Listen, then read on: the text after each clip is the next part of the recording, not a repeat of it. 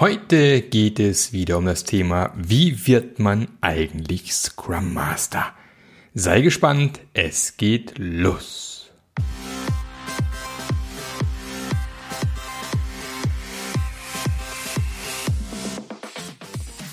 Der Passionate Teams Podcast. Der Podcast, der dir zeigt, wie du Agilität erfolgreich und nachhaltig im Unternehmen einführst. Erfahre hier, wie du eine Umgebung aufbaust, in der passionierte Agilität entsteht und vor allem bleibt. Und hier kommt dein Gastgeber, Marc Löffler. Herzlich willkommen zu einer neuen Episode vom Passionate Agile Teams Podcast. Ja, da heißt immer noch so.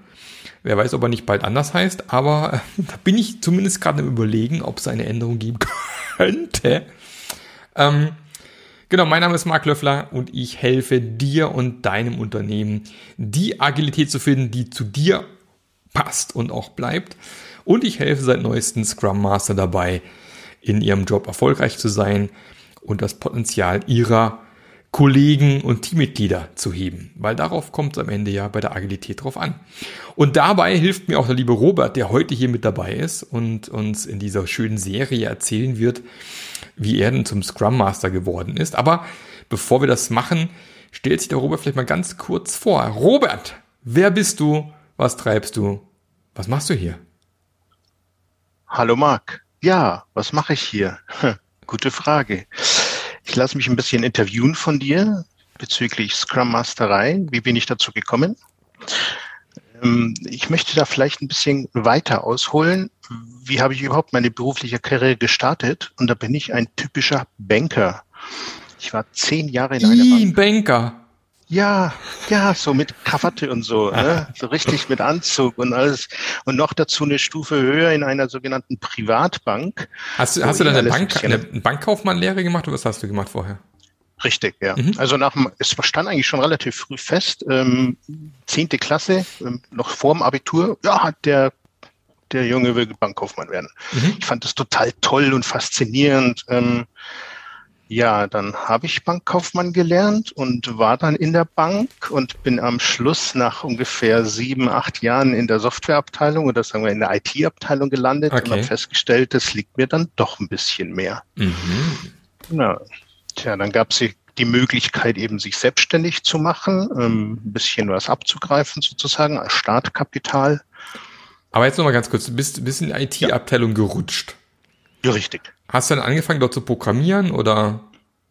Ja, Programmieren, noch Excel-Makros waren damals sehr angesagt okay. für die großen Excel-Tabellen, für manche Abteilungen.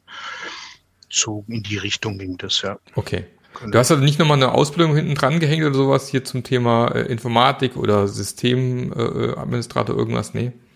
Ne, gar nichts. Ja, natürlich, man bekommt dann so den einen oder anderen Kurs, ähm, in die Richtung Datenbankkurs von, von Oracle oder solche Sachen, mhm. ähm, mhm. aber keine Ausbildung in dem Sinn. Also okay. bin da so ein bisschen autodidaktisch unterwegs, ähm, eher so generell. Ähm, ja, dann rutscht man da rein, kriegt ein, zwei Kurse und versucht da seinen Einsatz zu bieten sozusagen. Okay, und dann im Prinzip hat, da hast du quasi gerade gesagt, Startkapital gab es dann so ein bisschen. Im Sinne von, genau. man hat gut verdient bei der Bank oder, oder hat man dir sozusagen den, den Einstieg in die Selbstständigkeit erleichtert? So könnte man das sagen, ja, wobei die Initiative da von mir ausging. Mhm. Ähm, also es kam ein Beratungsunternehmen in die Bank und die haben festgestellt, wie es oft so ist, auch viel zu viele Leute. Und ähm, auch in der IT-Abteilung wurde da ein bisschen die Sense angesetzt sozusagen. Dann mhm. habe ich gesagt, pass auf zu meinem Chef, habe ich gesagt, pass auf, äh, ich könnte mich selbstständig machen, wenn sozusagen die Abfindung passt. Mhm. Und dann gab es kleine Verhandlungen und alles war schön. Und am, im 1. März 2005 hat sich der Robert dann selbstständig gemacht. Okay. Und dann im Bereich IT und Software, oder? Ja, IT und Software, sagen wir es allgemein, von Installation Antivirensoftware bis hin zu Aufbau von neuen Computern in mhm. kleineren Unternehmen, mhm. ähm, die ersten Gehversuche mit Webseiten und sowas. Also mhm. ich sage jetzt mal so alles, was in Anführungszeichen der lokale Markt hergab, mhm. hat er gemacht. Okay. Also habe ich gemacht natürlich. Ja, Genau. Naja, und so hat sich das entwickelt, dass ich dann irgendwie mehr in die Webprogrammierung gerutscht bin. Die ersten Anfragen von Agenturen kamen, wo man mitgearbeitet hat. Ja, und so ist der Werdegang bis hin zu einem PHP-Entwickler, Frontend-Entwickler bis vor eineinhalb Jahren, würde ich sagen. Okay. Genau. Ähm, bei diversen Unternehmen gearbeitet als freiberuflicher Mitarbeiter. Ähm, dann in dem Unternehmen, wo ich mich habe dann letztes Jahr anstellen lassen. Ähm, zuerst als PHP-Entwickler, dann Frontend-Entwickler und dann festgestellt, hm, dieses Scrum, das finde ich sehr interessant, habe schon in mehreren Scrum-Teams auch vorher gearbeitet. Mhm. Hat mir sehr gefallen, diese Vorgehensweise und auch der Gedanke, der dahinter steckt. Und ähm, ja, und dann reifte der Gedanke in mir, hm, mach doch mal so einen Scrum Master-Kurs und versuch mal in diese Richtung ein bisschen einzuschlagen. Mhm. Das hat soweit funktioniert, als die Firma dann eben, wo ich dann 2017 als Freiberufler angefangen habe, äh, mich gefragt hat, äh, du nicht anfangen bei uns und so. Und habe ich gesagt, gut, mach mal. Wenn ich Scrum Master werden darf und Bedingung 2 plus Bedingung 3, die wurden alle erfüllt und seitdem bin ich Scrum Master. Okay, also du hast ganz traditionell quasi bei wahrscheinlich der Scrum Alliance so einen zweitägigen Scrum Master Kurs gemacht, vermute ich mal. Genau. Ja, ähm, guter guter Kumpel von mir, ähm, der gibt auch Scrum Master PSM 1 Kurse. Mhm. Ähm, den habe ich bei ihm belegt mhm. und habe dann anschließend das Zertifikat gemacht. Das war allerdings schon 2018, mhm. also bevor noch dann sozusagen der, der Rutsch in den Scrum Master reinkam. Ähm, genau. Okay, cool. Und ähm, was hat dich jetzt so bewegt, äh, dann in die bei der Scrum Master Journey einzusteigen? Es waren eigentlich viele Dinge. Zum einen das Programmieren. Ich war jetzt nicht so der super Überheld, sage ich mal, ähm, der die kompliziertesten, Lösungen entwickelt. Ähm, ich war nicht schlecht, ja, aber ich habe mir gedacht, hm, ob ich das jetzt bis zur Rente machen will, ist auch so eine Frage wie gesagt, Scrum hat mich schon vorher interessiert, eigentlich noch bevor ich sozusagen mir bewusst wurde, dass die, die, der Agile, ähm, das, das, das agile Vorgehen sozusagen eigentlich das Grundlegende ist, mhm. war ich schon sehr früh von Scrum eben infiziert und überzeugt. Daher auch dann der Kurs und eben dann, ähm, sobald sich die Möglichkeit ergibt, dann irgendwie als Scrum Master zu arbeiten, aber auch festgestellt, so als Freiberufler mit Zero-Erfahrung kommt man halt nicht weit. Klar, natürlich. Also war der Gedanke da, ähm, sich vielleicht anstellen zu lassen. Dann kam eben die genau. Frage. Aber dann, dann, bist du, dann bist du ja quasi bei mir sozusagen in die Scrum Master Journey eingestiegen, ne? Genau. Genau. Und, und ja, also ich war von Anfang, also ich habe eigentlich davor schon ein bisschen die Scrum Master sozusagen, mhm. die Retrospektiven versucht zu leiten, einfach mhm. mal so die ersten Schwimmversuche. Ähm, offiziell dann seit 1.1.2020 bei dieser Firma angestellt, ähm, als dedizierter Scrum Master mhm. für drei Teams. Ähm, ja, man lernt viel, weil man drei verschiedene Teams hat. Allerdings hat man auch kaum Zeit, um sich speziell um eines zu kümmern. Also es ist ja. das Typische für einen Scrum Master, sagen wir, oder für viele Scrum Master. Ja, da haben wir drei Teams rumliegen, ähm, mhm. da kannst du dich gerne mal drum kümmern. Ähm, habe aber festgestellt, eben im Laufe des Jahres 2020, und das lag nicht nur an der Pandemie, sondern generell, ups, ähm, so ein Scrum Master Kurs oder eine Zertifizierung ist schön und gut, aber da ist sehr, sehr, sehr viel mehr dahinter. Ja, und dann bin ich irgendwie auf deine Scrum Master Journey gestoßen. Ich glaube über LinkedIn, weil du mal eine Umfrage gemacht hast, wenn mich mhm, alles genau, täuscht. Ja. Genau, und dann so, ich glaube, ich war der Erste, der sie gebucht hat. Stimmt, du warst, du warst Nummer komplett. eins. Ja, komplett. Ja. Ja, haben gedacht, das muss ich machen. Eins. Ja. Schön. Was war, was war denn bisher so dein, dein, dein, dein größter Fail, wo du sagst, da ich immer so richtig daneben gelangt, es ging mal so richtig in die Hose in deiner Scrum Master Zeit? Ja, ähm, also richtig in die Hose, möchte ich sagen, ging jetzt eigentlich nichts. Also es, es wurde keiner verletzt, es ist keiner Gott gestorben. Sei Gott sei Dank. Nein, aber mein, mein größter Fail, der mir so richtig in Erinnerung geblieben ist ähm, in der Anfangszeit, war, ihr müsst alle Tickets aus dem Sprint-Backlog erledigen. Punkt. Mhm. Mhm, mhm. ja, das muss alles erledigen. Wenn da noch ein Task übrig ist, ein Spike noch rumschwirrt, der muss gemacht werden, ansonsten ist der Sprint nicht getan. Ähm, bis dann mein Kumpel, mit dem ich mich öfters treffe und äh, so ein bisschen Mentor auch für mich ist, gesagt habe, ja, aber die Teams machen die Tickets nicht fertig, die sind da, da gibt's immer noch welche, die übrig sind und das muss doch. Er hat er nur gefragt, das habe ich dir aber nicht beigebracht. Äh. und dann kommt man so ins Grübeln und denkt sich, ja stimmt, da hat er eigentlich recht. Und ab dem Zeitpunkt hinterfragst du dann selbst deine Entscheidung oder deine Vorgehensweise und du sagst, ist das das Richtige? Ist es noch mit dem agilen konform oder mit Scrum oder wie mhm. auch immer? Macht mhm. das Sinn? Ja. Ja, dann fängst du natürlich an, aber auch hier dich so zu hinterfragen, dass du manchmal gar nicht weißt, in welche Richtung du gehen möchtest oder wo die Weiterentwicklung sein soll. Dann sind solche Dinge wie die Scrum Master Journey sehr, sehr hilfreich. Genau. Da nochmal ganz kurz Einwurf, ne, ist immer ein Forecasting im Sprint Planning. Heißt nicht, dass das alles auch tatsächlich geschafft wird, sondern wir mhm. hoffen, dass wir es hinkriegen. Wir forecasten. Das ist nochmal ganz, ganz wichtige, ganz wichtiger Hinweis, ja. Klar versucht man alles das hinzukriegen, aber man weiß es halt vorher nicht, weil man in komplexen Umgebungen auf Dinge trifft, die man vorher nicht wissen kann. Genau. Ähm, was war denn so bisher dein, dein größtes Learning, wo du sagst, es war so dein, dein größtes Aha-Erlebnis oder was du mitgenommen hast, entweder in deiner Scrum Master Zeit oder auch in der Scrum Master Journey bisher?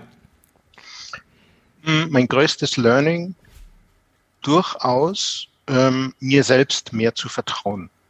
Mhm. Das heißt also, ähm, nicht so viel, ah, bin ich da jetzt richtig, mache ich da jetzt was kaputt bei den Teams oder funktioniert das überhaupt? Und ähm, hm, schon auch ein bisschen den experimentellen Ansatz gehen, sagen, ich probiere das jetzt einfach aus.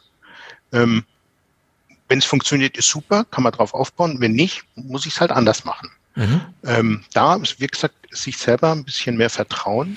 Ähm, habe ich dadurch auch festgestellt, dass relativ am Anfang dann letztes Jahr, wo ich so sozusagen ein, äh, ein frischer Scrum Master war, ähm, mit den mit mehreren Teams ähm, für ein Programm äh, in der Firma, ähm, eine extern, ja, zwei, so zwei Tage war das ähm, Teambuilding gemacht. Mhm.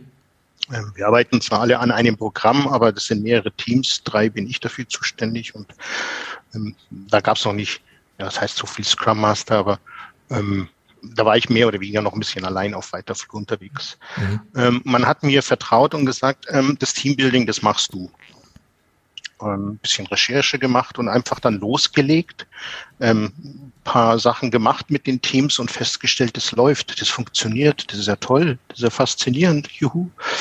Ähm, ja, wie gesagt, sich selbst vertrauen, ähm, das wird schon funktionieren und wenn nicht, kann man immer noch justieren oder so. Aber das hat sehr viel gebracht. Also der, der Outcome war praktisch, dass die Teams viel besser miteinander gearbeitet haben, vom einen zum nächsten Team gewechselt ist oder, ja, sich da ein bisschen was durchgewürfelt hat, äh, funktionieren die Teams eigentlich recht gut, muss ich mhm. dazu sagen. Okay. Ähm, was ist denn so dein, dein Lieblingstool, was du am liebsten verwendest in deiner Arbeit als Scrum Master? Gibt es da irgendwie, wo du sagst, das nutze ich immer sehr gerne? Ja, ähm, pandemiebedingt. ähm, es ist natürlich Scrum Master angefangen, 1.1.2020 und zwei Monate oder sagen wir drei Monate später alles mhm. zu Hause. Mhm. Ähm, ist eine Herausforderung, gerade als Frischling sozusagen. Funktioniert halt nicht mehr, indem du die Leute direkt ansprichst oder wie wild vom Flipchart rumgeht, stikulierst, sondern du musst es irgendwie anders machen. Mhm. Im Endeffekt bin ich bei Miro gelandet und möchte Miro nicht mehr missen. Also ich mache die Retrospektiven in Miro. Ähm, wir machen auch sogenannte Quarterly Plannings. Ähm, wir haben es mit den PI-Plannings von Safe probiert, was mhm. viel zu heavy und viel zu schwer war. Aber das alles auf Miro und ähm, ja, das ich nutze Miro für mich persönlich, ich nutze Miro für ähm, eben für meine Teams, für die Retrospektiven, auch für andere Dinge. Ähm, ja, das hat sich richtig gut etabliert, das nutze ich sehr gerne, ist sehr mächtig. Ja, und Teams natürlich. Ja. Mhm. Die Firma Teams nutzt aber. Von der Funktion her im Miro, was ist so deine Lieblingsfunktion im Miro, die du gerne nutzt? Ähm, dass ich mir diese Templates speichern kann. Also, ja, finde ich auch super. Klar, mhm. man nutzt die Templates, die da sind. Ähm, warum sollte man die jetzt groß verändern? Aber es gibt auch manche, wo man sagt, ach, das möchte ich jetzt speziell machen. Ich habe zum Beispiel, ähm, wenn ich die Retrospektiven, also die, die Templates nutze, mache ich immer noch ein, zwei Felder dazu. Eins für, welche Ideen habt ihr? Was könnte man mal einfach mal so machen? Von Grillen über ähm, Game Night oder sonst irgendwas. Mhm. Aber auch ein Feld für ähm, Appreciations. Mir fällt jetzt das englische Wort. Ja, Wertschätzungen. Englisch. Wertschätzungen, mhm. genau. Finde ich nämlich immer sehr, sehr wichtig. Und da ist auch jedes Mal von den, egal welchem Team, immer was drin. Ja, Wenn es für Personen ist, für andere Teams, weil die mhm. Zusammenarbeit gut geklappt hat.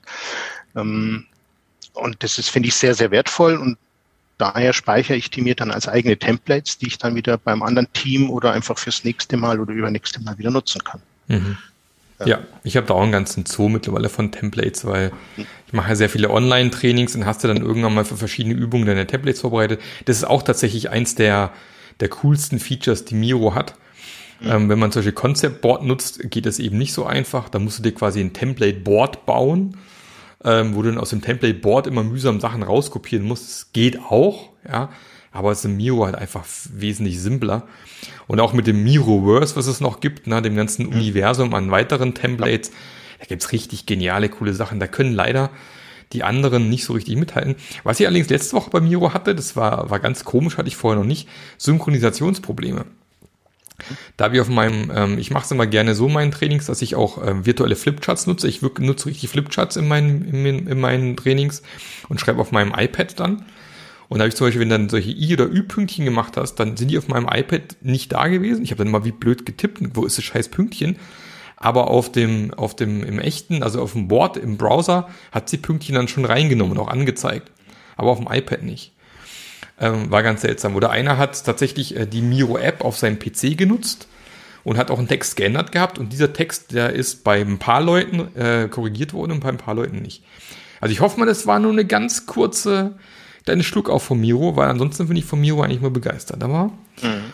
bin mal gespannt, was da noch so passiert. Aber ich, ja, auch ganz großer Fan von, von Miro, ja.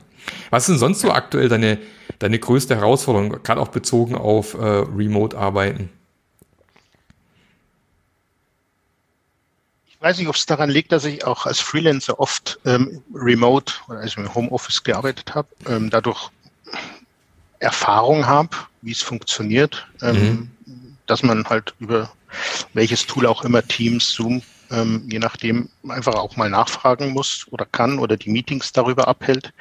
Das war alles sozusagen alles nicht neu für mich. Also ich mhm. war da, möchte ich sagen, dran gewöhnt, aber ähm, wie gesagt, nichts Neues für mich insofern als Herausforderung höchstens für mich persönlich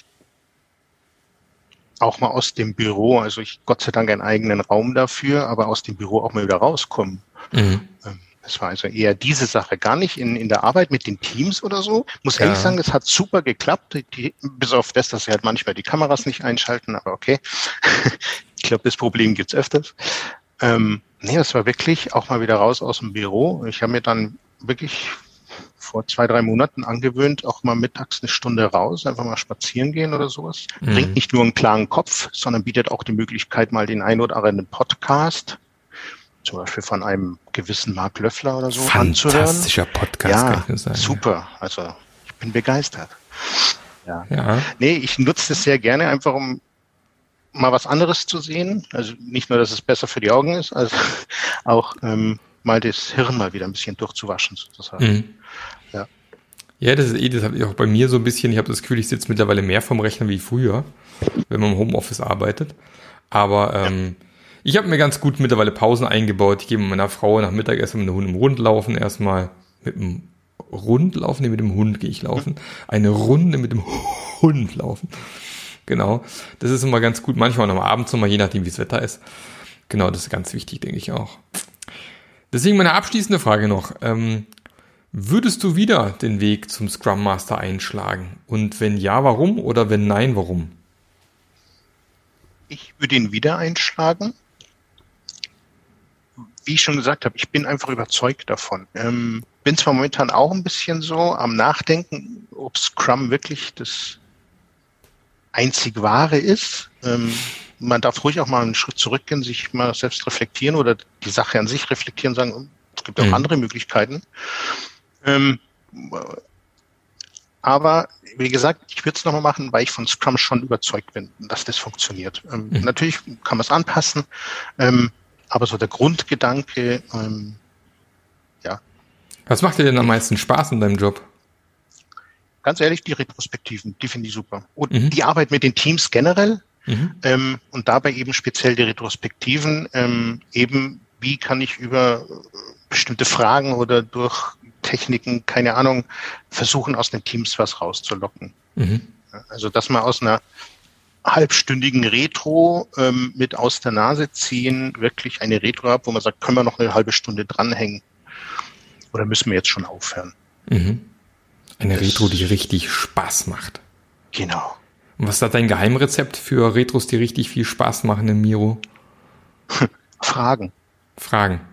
Also die Leute, wenn, wenn nicht viel kommt, fragen. Ähm, Gibt es ja auch die sogenannte Wunderfrage, ähm, mhm. ob ich die jetzt richtig einsetze, kann ich noch nicht beurteilen. Aber im Prinzip fragen, wie würdet ihr denn das machen, damit es toll wäre, zum Beispiel. Mhm. Oder so in der Art. Einfach die Leute selber zum Nachdenken, zum Überlegen bringen. Hm, manchmal ist es auch einfach nur, dass sie ein bisschen, ich möchte nicht sagen lethargisch, vielleicht sind sie manchmal ein bisschen müde oder so, dann kommt nicht viel und dann so ein bisschen aufwecken und mit Fragen eben zum Nachdenken anregen und den Input auch ein bisschen einfordern, sage ich mal. Mhm. Cool. Ja. Super. Robert, vielen, vielen Dank für deine Zeit. War wieder ein sehr, sehr, sehr spannendes, interessantes, ich finde es immer spannend, wie Leute zum Scrum Master werden, wo die herkommen. Wieder ein ganz komplett anderer Weg auf jeden Fall. Ähm, ich wünsche dir noch eine fantastische Woche. Und ähm, viel Spaß weiterhin beim Podcast hören. Und ähm, genau, dann vielleicht, wir sehen uns eh bald wieder hier. Scrum Master Journey Teilnehmer slacken die ganze Zeit oder treffen sich einmal im Monat zum QA oder vielleicht mal zum Get Together. Sind wir auch gerade dran, irgendwie ein gemeinsames Treffen zu organisieren. Von dem her sehen wir uns auf jeden Fall, Robert. Genau. Alles klar. Dann dir Super. noch einen schönen Tag. Ebenso. Dankeschön. Bis dann. Ciao. Ja, Servus. Der Podcast hat dir gefallen? Dann sorge auch du für eine agilere Welt und unterstütze diesen Podcast mit deiner 5-Sterne-Bewertung auf iTunes.